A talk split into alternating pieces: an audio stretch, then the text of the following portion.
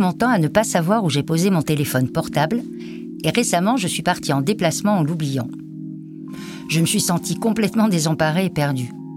J'ai réalisé qu'à force de compter sur la mémoire de mon téléphone, je ne connaissais plus les numéros des gens que j'aime. En revenant chez moi, tout est rentré dans l'ordre et j'ai pu en quelques minutes être à nouveau relié au mien.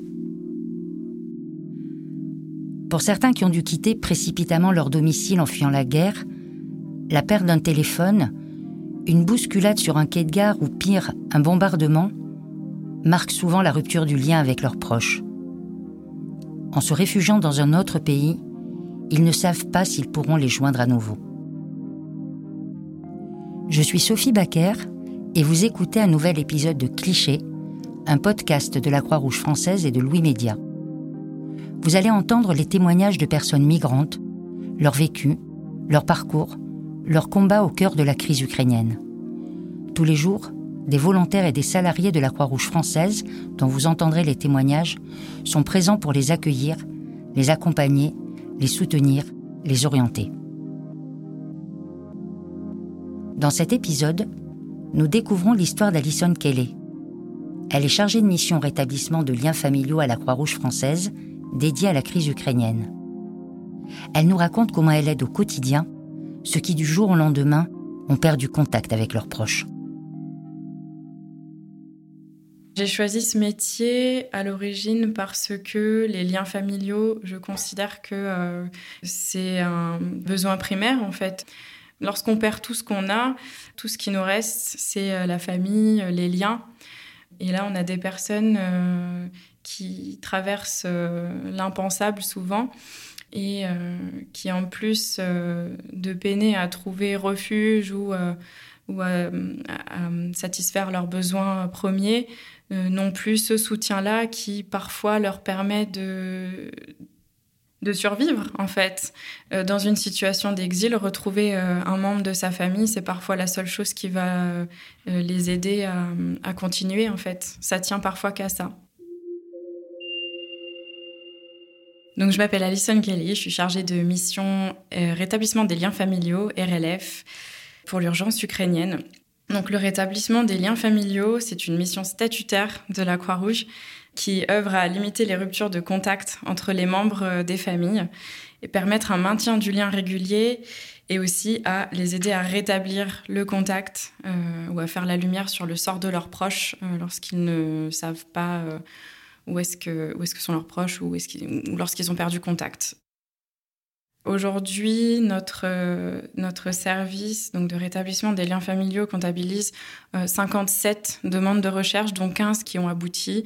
Euh, donc pas forcément de notre fait, mais aussi parce qu'on est en contact étroit avec les requérants, donc les personnes qui font les demandes de recherche, et on les suit plus régulièrement que les autres personnes déplacées du RLF, puisque dû à la crise ukrainienne et à l'urgence, le contact est souvent rompu euh, suite à un bombardement, par exemple, où il n'y a plus de réseau, sauf que les personnes sur place se, se déplacent aussi en fonction de, de l'activité et euh, le contact se rétablit parfois une dizaine de jours après. Donc euh, voilà, il y, y, a un enjeu pour nous de, de suivre les personnes beaucoup plus fréquemment que, que d'habitude. Donc la particularité des personnes déplacées d'Ukraine par rapport aux autres personnes déplacées euh, du monde, c'est qu'elles sont dans un, dans un contexte euh, d'urgence qui a mobilisé énormément d'acteurs.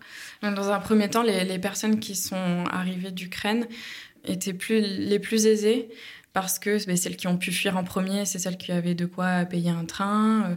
Euh, majoritairement, il me semble que tout, toutes ces personnes étaient équipées en téléphone, smartphone. Euh, euh, voilà, donc à savoir que le rétablissement des liens familiaux, c'est faire des demandes de recherche, mais c'est aussi du maintien du lien par la suite. Et euh, parfois, ces personnes, ces personnes déplacées d'Ukraine, elles ont des téléphones, mais elles n'ont pas forcément, quand elles arrivent dans les, dans les autres pays, elles n'ont pas forcément le réseau ou le crédit ou Internet. Et tout simplement, ben, nous, on est là aussi pour leur fournir ça, et ça peut faire lumière sur le sort de, leurs proches et les rétablir le contact assez rapidement finalement. En revanche, là, on peut remarquer euh, sur le terrain que on est dans la deuxième, voire la troisième vague de déplacés d'Ukraine, qui sont donc un peu plus précaires, qui n'auront pas forcément euh, tous des smartphones ou euh, qui n'auront pas forcément un contact aussi régulier avec leurs proches sur place. L'enjeu principal, c'est de faire en sorte que tous les acteurs et les personnes déplacées d'Ukraine sachent que le RLF existe, de manière à ce que les demandes de recherche parviennent jusqu'à nous ou qu'on arrive à établir un canal euh, pour aller récupérer ces demandes de recherche. C'est une mission particulière euh, sur l'urgence ukrainienne parce qu'il n'y a pas de temporalité en fait. C'est euh, le jour et la nuit. On a des, personnes qui vont arriver soit par un circuit qui est bien balisé par la préfecture, par les associations, par, oui, par tout le circuit humanitaire. Et on a d'autres personnes qui vont arriver de manière perlée et de manière euh, plus citoyenne avec euh, euh, de l'entraide citoyenne. Mais du coup, nous, on doit aussi s'assurer que ces personnes-là puissent bénéficier de tous les dispositifs qui sont mis en place pour eux et du, et du service rétablissement des liens familiaux. donc là, on a une crise qui commence à durer dans le temps et qui s'est intensifiée. Donc il y a des découvertes de corps qui sont laissés dans la rue. Donc là, il y a une forte, a une forte inquiétude aussi des personnes qui n'ont plus de nouvelles de leurs proches parce que ça touche à la dignité, ça, touche, ça, blesse les personnes de ne pas savoir euh, dans quelles conditions leur proche est disparu, euh, si c'est le cas. Euh, nous, ça fait partie de notre mandat aussi de faire lumière là-dessus. Donc j'ai trois cas en tête différents, donc des profils différents également. On a été approché par une femme qui est installée donc dans un logement citoyen. Donc euh, pour elle, au niveau de la sécurité, ça se passe bien. Donc elle y est avec ses enfants. Seulement, euh, elle est euh, désemparée parce qu'elle ne trouve, elle n'a plus de contact avec son mari qui est resté en Ukraine parce qu'il est militaire et Jusque-là, elle avait contact à peu près tous les deux jours via les réseaux sociaux, entre autres. Un jour, elle n'a plus contact et le lendemain, elle trouve une vidéo euh, qui a été mise en ligne où elle aperçoit son mari qui est fait euh, supposément prisonnier euh, avec d'autres de ses d'autres militaires qui sont les maris de, de ses amis également. Donc on comprend qu'il s'est fait potentiellement capturer le, le, soir où elle n'a plus de nouvelles. On ne sait pas actuellement où est son mari, on peut que supposer en fonction de, euh, voilà, des lieux qu'on reconnaît très vaguement.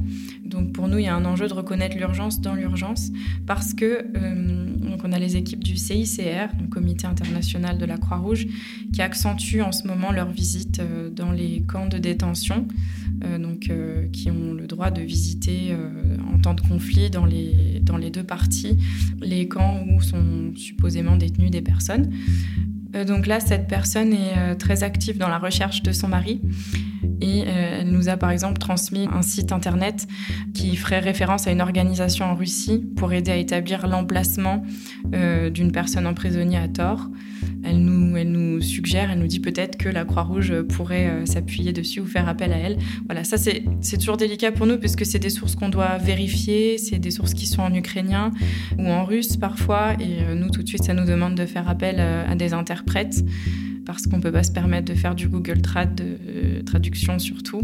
Parce qu'avant d'instruire un dossier, donc de l'envoyer, euh, d'ouvrir les recherches, il faut vraiment qu'on soit sûr et certain des informations qu'on met dedans, tout en s'assurant qu'elles soient le plus récentes possible. Donc il y a un enjeu dans les délais aussi, euh, dans, et la récolte des informations et leur traitement.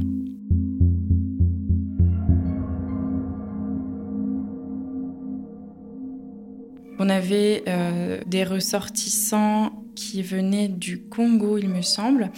Donc c'était trois frères qui avaient euh, le, statut de réfugiés euh, ukrainiens et qui étaient en train de fuir suite à des bombardements euh, dans un train. Et puis un bombardement, il y a une bombe qui a explosé à proximité du train, donc le train s'est arrêté. Et là, il y a eu mouvement de foule. Et en fait, les deux des frères ont pu rejoindre une, une des frontières et l'autre a été perdu en cours de route. Et en fait, euh, ces deux frères ont rejoint la France. Ils ont trouvé les bureaux de Lyon notamment. On a eu en entretien un de ses frères. Et euh, pour le coup, euh, je me rappelle que à ce moment-là, j'étais avec mon autre collègue et pendant que le téléphone sonnait, on, serrait les mains, on était, euh, on était toutes, euh, toutes tendues et à la fois euh, pleines de, d'espoir pour lui. Et, on, on, entendait les tonalités du téléphone et au bout d'un moment ça décroche. Et là on se regarde avec ma collègue et des étoiles dans les yeux. Et, donc c'était un match pour nous. donc ce frère a pu retrouver son autre frère qui était en l'occurrence en Roumanie.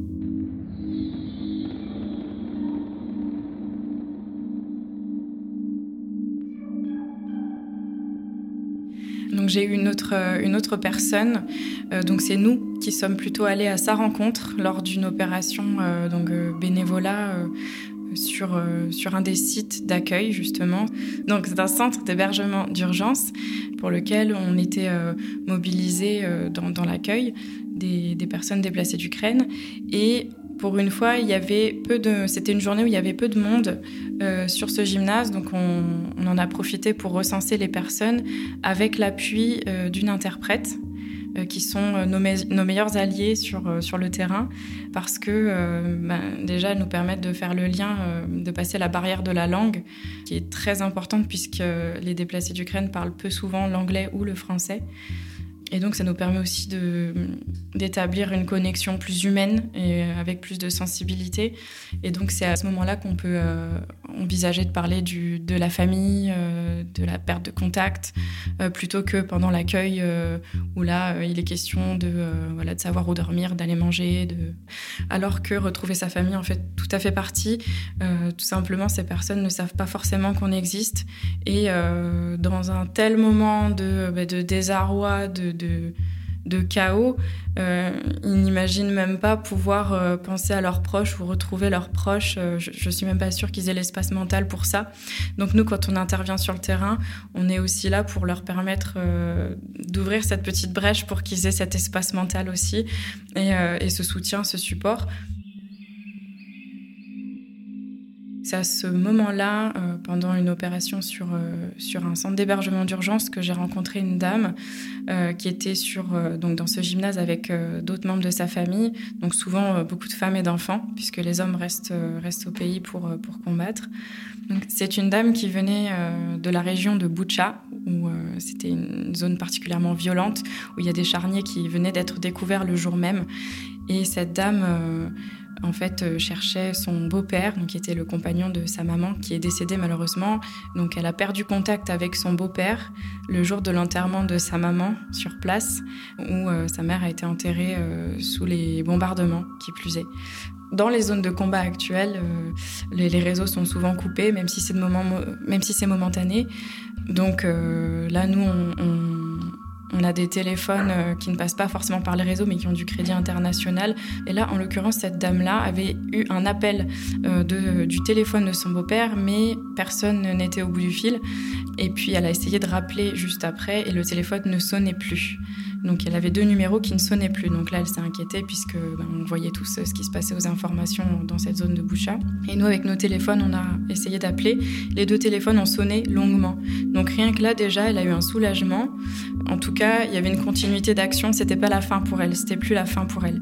Ensuite, on est passé donc à cet entretien où nous, on leur pose des questions qui peuvent être pénibles pour eux parce que euh, ça leur demande de se replonger dans le souvenir. Euh, on leur demande euh, assez de détails euh, parce, que, euh, parce que dans l'immédiateté du combat, du conflit euh, ou du terrain, il nous faut le, plus de précisions les plus récentes possibles pour qu'on puisse fournir, une fois que le terrain sera praticable, à nos homologues sur le terrain. On lui a, on lui a posé euh, toutes ces questions-là, donc il était 23 heures, elle venait d'arriver. C'est un souvenir qui est très très douloureux pour elle, au-delà de euh, l'inquiétude de, ne pas savoir où est son, beau-père. Il y a aussi bah, tout ce que ça ressasse de devoir raconter ces choses-là. Donc ça nous demande à nous euh, du temps. Des interprètes, voilà, ça, demande aussi des, moyens adaptés à l'état hum, psychologique de la personne qu'on a en face de nous à la fin de, son récit, on s'est, presque enlacé. En tout cas, on s'est, tenu les mains et, euh, et euh, voilà, je, lui ai, touché l'épaule et le bras et, elle m'a, serré fort la main et, voilà, elle, m'a dit merci beaucoup, euh, merci beaucoup. Ça, voilà, y a libération d'un poids où on a l'impression qu'on leur donne un petit peu de force sur le moment, la force qu'ils n'ont plus, et, et ça leur donne un peu d'espace pour eux continuer à gérer le reste sur place, quoi.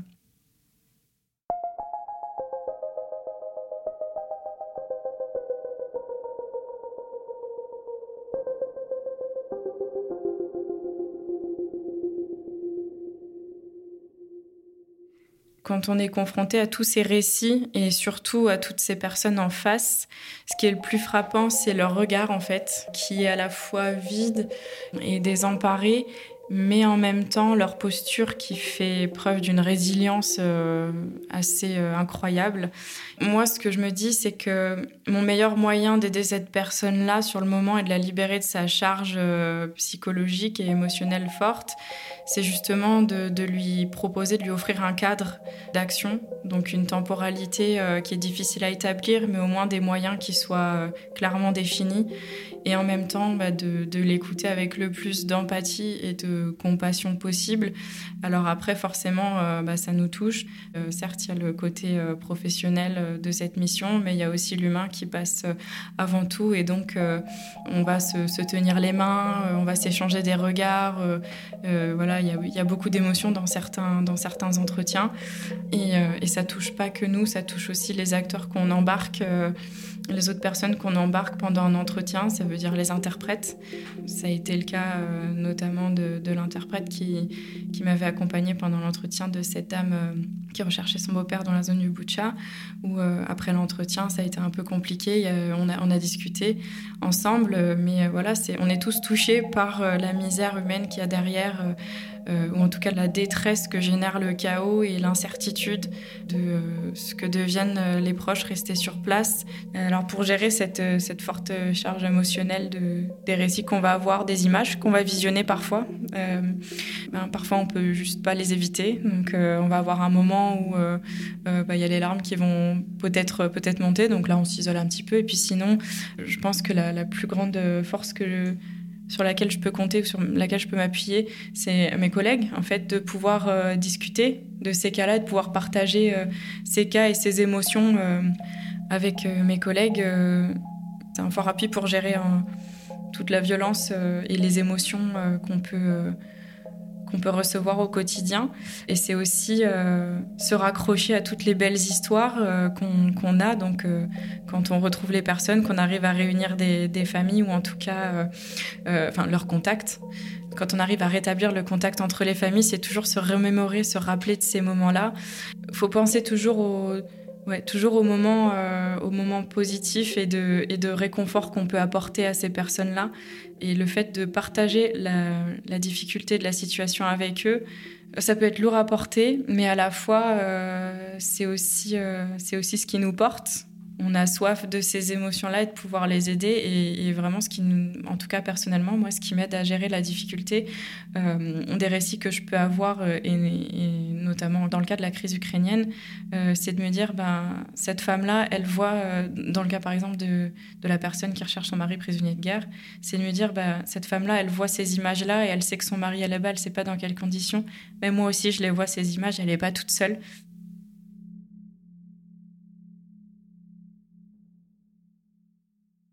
Bah, moi, mon métier, c'est ma passion pour le coup. Donc, je suis vraiment, euh, je suis fan de mon métier. bah, on, partage des, on partage des moments humains qui sont, qui sont très rares. On a l'opportunité d'approcher au plus près des personnes qui ont vécu, euh, qui, acceptent de nous partager euh, leur intimité, des sentiments, des émotions. Et, et, ça, il n'y a aucun autre travail plus conventionnel, en tout cas, qui le permet. Et c'est ce qui donne l'impression de ne pas aller au travail euh, tous les jours et, euh, et juste d'œuvrer euh, à faire quelque chose d'utile et, et, qui, en même temps, moi, me nourrit personnellement en termes d'émotion, en termes d'espoir et en termes d'humanité. Ça me rapproche de l'humain, ça me donne de l'amour pour l'humain. Et, et, en ça, je trouve que j'ai beaucoup, beaucoup de chance de travailler pour le rétablissement des liens familiaux c'est un honneur et en même temps euh, une mission que je porte euh, tous les jours et que je suis très fière de, très fière de partager avec tous mes collègues euh, qui partagent, je pense, cet engouement, cette passion pour, pour le RLF.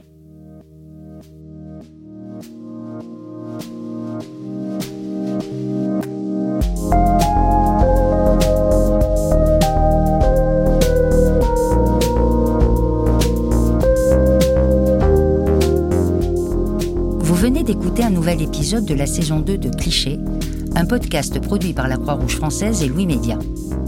Nicolas Vert en a fait la réalisation et le mixage, Marine Kéméré en a composé la musique. Manon Eugel a réalisé l'interview d'Alison Kelly. Elsa Berthaud a aidé à la production.